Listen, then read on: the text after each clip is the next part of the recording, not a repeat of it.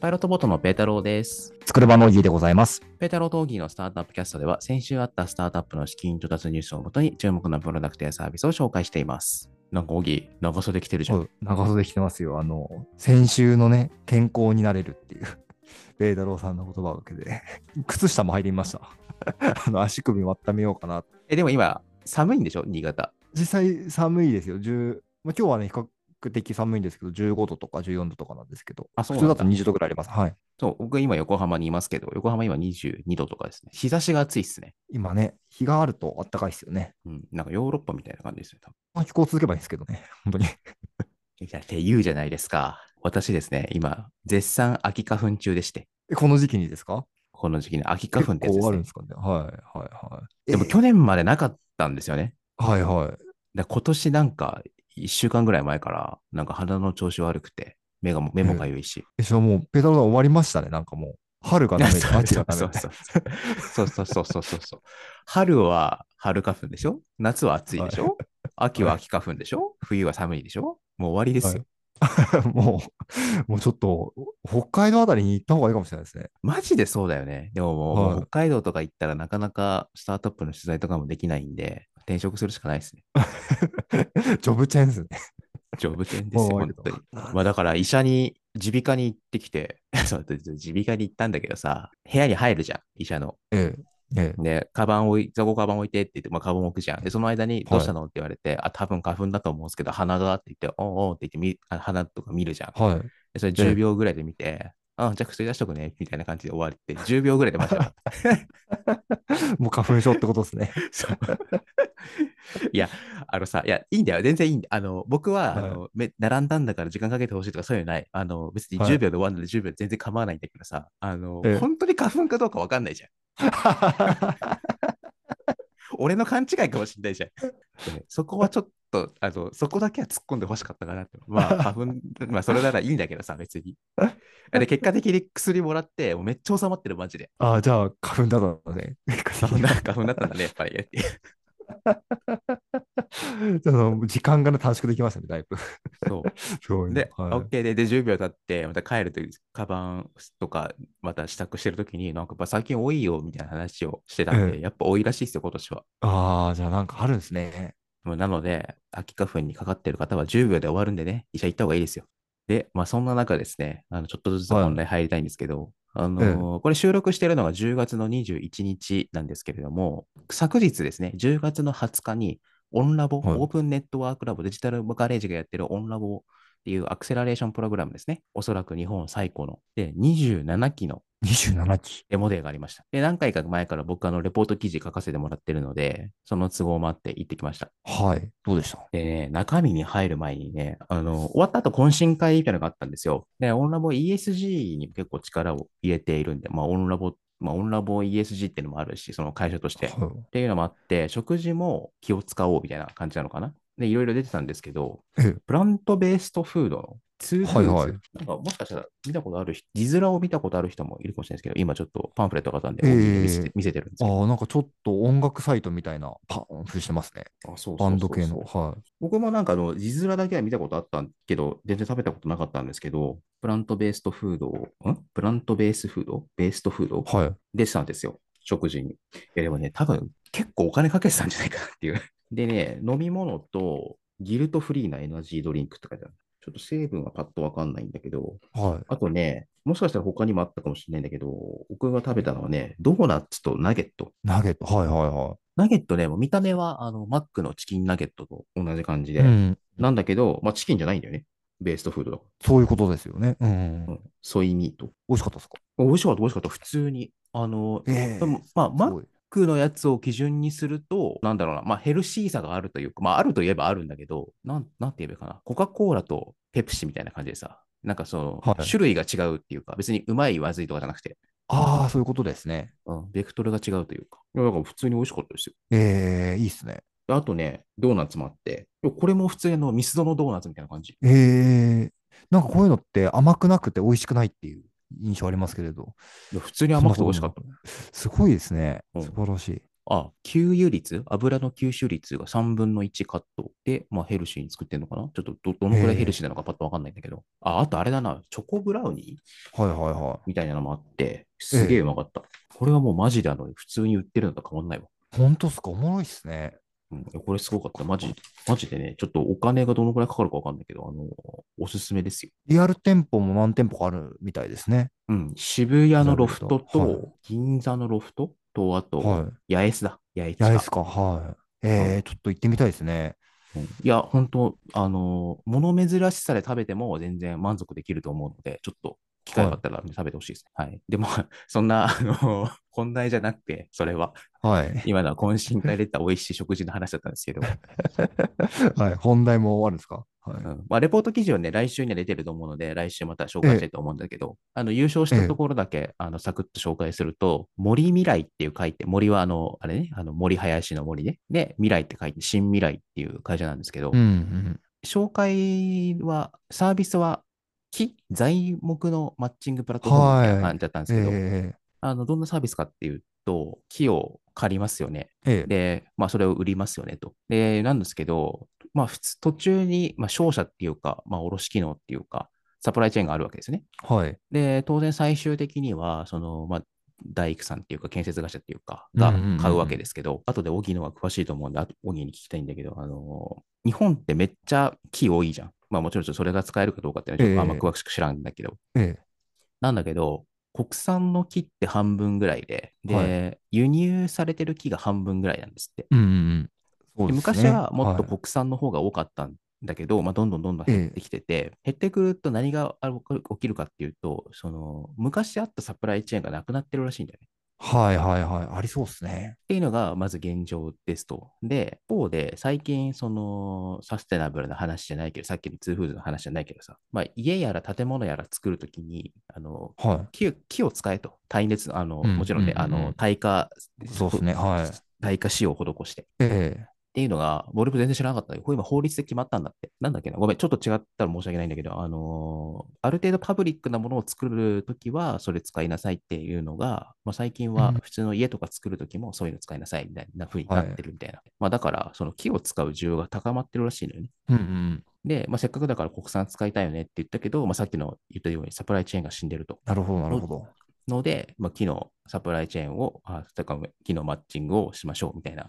で、うんまあ、紹介自体はピッチだからね、時間短いもんもあったんで、木のマッチングって紹介したんだけど、多分木を途中で、まあ、切って、加工して、運んでっていう、まあ、それぞれのプロセスでプロフェッショナルがいるはずだから、はいその人たちにちょっとずつ仕事を発注して、まあ、あの木を切るのを発注して、加工するのを発注して、まあ、なんかそんなことわかんないけど、ニス発注して、色つけてとか知らんけど、ええそれを全部担保してくれるっていうサービスなんじゃないかな。だから、材木のサプライチェーン再構築みたいなサービスうんなんじゃないののかなと思うんだけど、っていうところが優勝してました。ああ、すごいですね。これちゃんとできたらすごいことですね。ちょっと僕もこの専門じゃないんですけど、ちょっと聞いた話によると、やっぱりあの海外の方って、例えば大きい木材のビルを作るとか、あの建物を作るっていう時に、同じ規格のものをたくさん欲しかったりするじゃないですか。けど、その日本のマーケットだとその数が少ないっていうところがあって、あの、あるその森林から取れる木材、まるっと賄うことができないみたいなところが課題みたいなところがああると思うんで、なんかその、一定安定してその木材が供給し続けられるなんか仕組みみたいなところがあると、なんか需要がありそうだなって思いましたね。ああ、なるほどね。まあ、木材は今もう建築業がトレンドで、どうやって構造の木造を作れるかとか、えっ、と、断熱性能が高い木造の住宅をどうやって作るかみたいな、なんかそういうのがもうトレンドなので、まあ、今後間違いなくへー木造は、はい、伸びていくと思いますね。いや、そう、はい俺もその話全然知らなかったから、ちょっと面白かったですね。なんでしょう、最近のトレンドも抑えてるというか、木のマッチングだけだいいっすね多分ね、はい3年前とかだと、なんか若干、まあ、いいサービスだよねぐらいでうん評価されてたような気もするんですけど、まあ、最近そういうトレンドもあるので、注目されやすいのかなっていうのを時期を取らせていいなと思いました。ああ、いいですね。多分ちょっと僕がやるか分かんないですけど、あの、インタビュー記事も1ヶ月、2ヶ月くらいで出すような気がするので、また紹介したいと思います。はい。その紹介も終わったところで本題の方行きましょうかね。はい、お願いします。ちょうど今木の話をしたんですけど、まあ、木っていうかその、まあ、木からの建設みたいな話をしたいんですけど、はい。 1件目、セレンディクス株式会社、3D プリンター住宅の会社ですね。はい、はい、はまあ、今話題の 3D プリンター住宅ですよ。い。もう住宅もできちゃうんですよね。ええ、これ僕しが知らなかったんですけど、セレンリクスってあれですね、J スタートアップに選ばれてますね。まあ 3D プリンター住宅ってまあ使えりゃそれは便利だよねっていうのも説明するまでもないと思うんだけど、から、ど 3D プリンターの機械みたいなの持ってって、そこで住宅ができるってことですよね。まあそうですよあの赤作って持ってくみたいな感じですかね。うん、ああ、ど、どっちなんだろうね。その場で作るんじゃないのかな。そうですよね。うんうんうんどうなん、どうなん、確かにその立て付けみたいなのどうするんだろうね。そうっすよね。ううんん。物、はできまある気はするんですけどそうね。まあ、はい 3D プリンターだって、あの、まあ、ひ0から100まで全部 3D プリンターで作るわけじゃなくて、あの、うんなんていう、側だけとか、別にあの強度大丈夫なところだけ住宅なんでね、まあ、性能というか、断熱とかがどういうレベルなのかみたいなところが気になるんですけど、そこが成り立ってればすごい簡単ですし、いいですよね。まあ、あとはね、結構、奇抜っていうとちょっと語弊があるけど、不思議な形の写真がいっぱいあるね。確かに。大工さんじゃ作れなさそうなものもありますもんね。うん人の手じゃまあ単ね純にね、うん曲面みたいなの作りにくいからね。そうですね。なんか建築業界のトレンドでいくと、 今大工さんがめっちゃ減ってるんですよ、はいはいやっはぱり。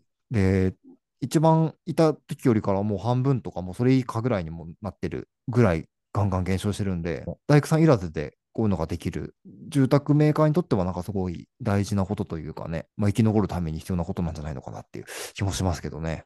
い。ああ、なるほどね。リフォーム的なことはどうなんだろうね。どうなるんですかね、内装だけできるとか。ねあと、なんでしょう、まあ、さっきの ESG の話じゃないですけど、このリサイクル的な、はいはいはい。なんかやりやすそうな気はするけどね。そうですね、もう一回溶かしたら、もう一回 3D プリンターができますみたいな感じだったらすごいいいですよね。うん、そうだよね。まあ、一番極端なやつそうだよね。もう2023年5月には、一般販売等第1号であり、商用初となる、えー、なんとかかんとか住宅、3D プリンターの住宅がを竣工させって書いてます。じゃあもう売ってるんです ね。うん、しかも、車を買える価格で家を購入できる。まあ、ちょっと車、どのくらいの車か分からないたちなんで見ない けど 素晴らしい。そうね僕もちょっと見たことないんだよね、見たいな、早く。ちょっと見たいですね。なんか実際見たら少し安っぽいのかとか、もっと高級感あるのかとか、その感覚ちょっと掴んでみたいですね。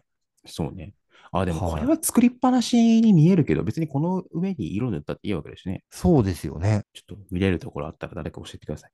はい、次。生成系 AI 技術のスパーティクル、プレイ A で、えー約5億円の資金調達を実施。生成系ですね。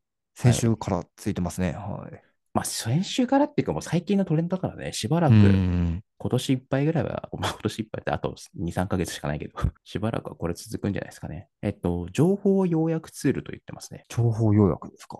本のサマリーとかをしてくれる。えっと、サービス2つやっていて、グラリティっていう方が、えっと、情報要約ツールですと、YouTube 動画や Google 検索広告の要約をしてくれると。ああ、なるほどね。まあ、できたら便利ですよね。便利っすよね。う。うんん。要約してほしい、まあ、おありますもんね。まあこれも Spotify とかで、あのーポッドキャスト出してますけど、サマリーとか作るのめんどくさいんですよね。そうなんですよね。まあ、うんなので、それを出してくれたりすると、すごい嬉しいですよね。確かに。発信する側にとってもそうですよね。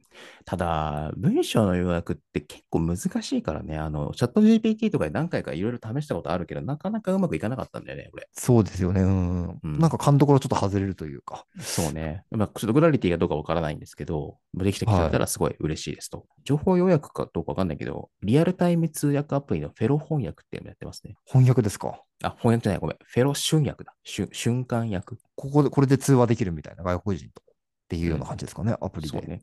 まあでも俺、あんま機会がないからやったことないけど、Zoom とか Google Meet とかでできるらしい。そうなんですね。理屈的には書き起こしして、まあ、それを訳せばいいだけだから、まあ、いけそうな気がする。まあ、でもあれか、文楽切れ目とかが難しいか。そうですよね。はい。じゃあ、10億円以上の資金調達コーナー、意見あったんで紹介したいと思います。えー空の移動革命を推進するスペースアビエーション、前澤ファンドから10億円の資金調達を実施。はい。これはですね、ヘリコプターですね。ヘリコプターによる観光遊覧飛行。なるほどね。 まあちょっとそれ以外説明することがないんですけど、あんまりないですよね。ヘリコプターでみ観光できるっていうのは。今ね、北海道の洞爺湖、東京う、ん千葉、神奈川、熊本、沖縄、石垣島なんかでフライトサービスを展開していますと。へえ。雲飛行機や、飛行機飛行機じゃないや、ヘリコプター、ヘリコプター乗ったことないっすね、さすがに。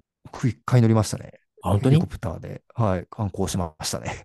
どういう機会で乗るのそれ。奈良県でやったんですけど、友達が奈良県にたまたまいて、ヘリコプター1回1000円乗れるよって書いてあったんで、 乗ってっていうだけなんですけど。 1000円 ?1000 円ですね。安くねまあでも5人で、まあ、ご5000円1回15分ぐらいの体験だったんですけど、めっちゃ楽しかったですよ。それまあなでらも俺1000円もだっちょっと乗ったてみたらいわやりますよね。 うん やるよ。全然やるよ。横浜のロープウェイも、なんか確か2000円ぐらいして、高っしますよねて言われてたような気がしますけど。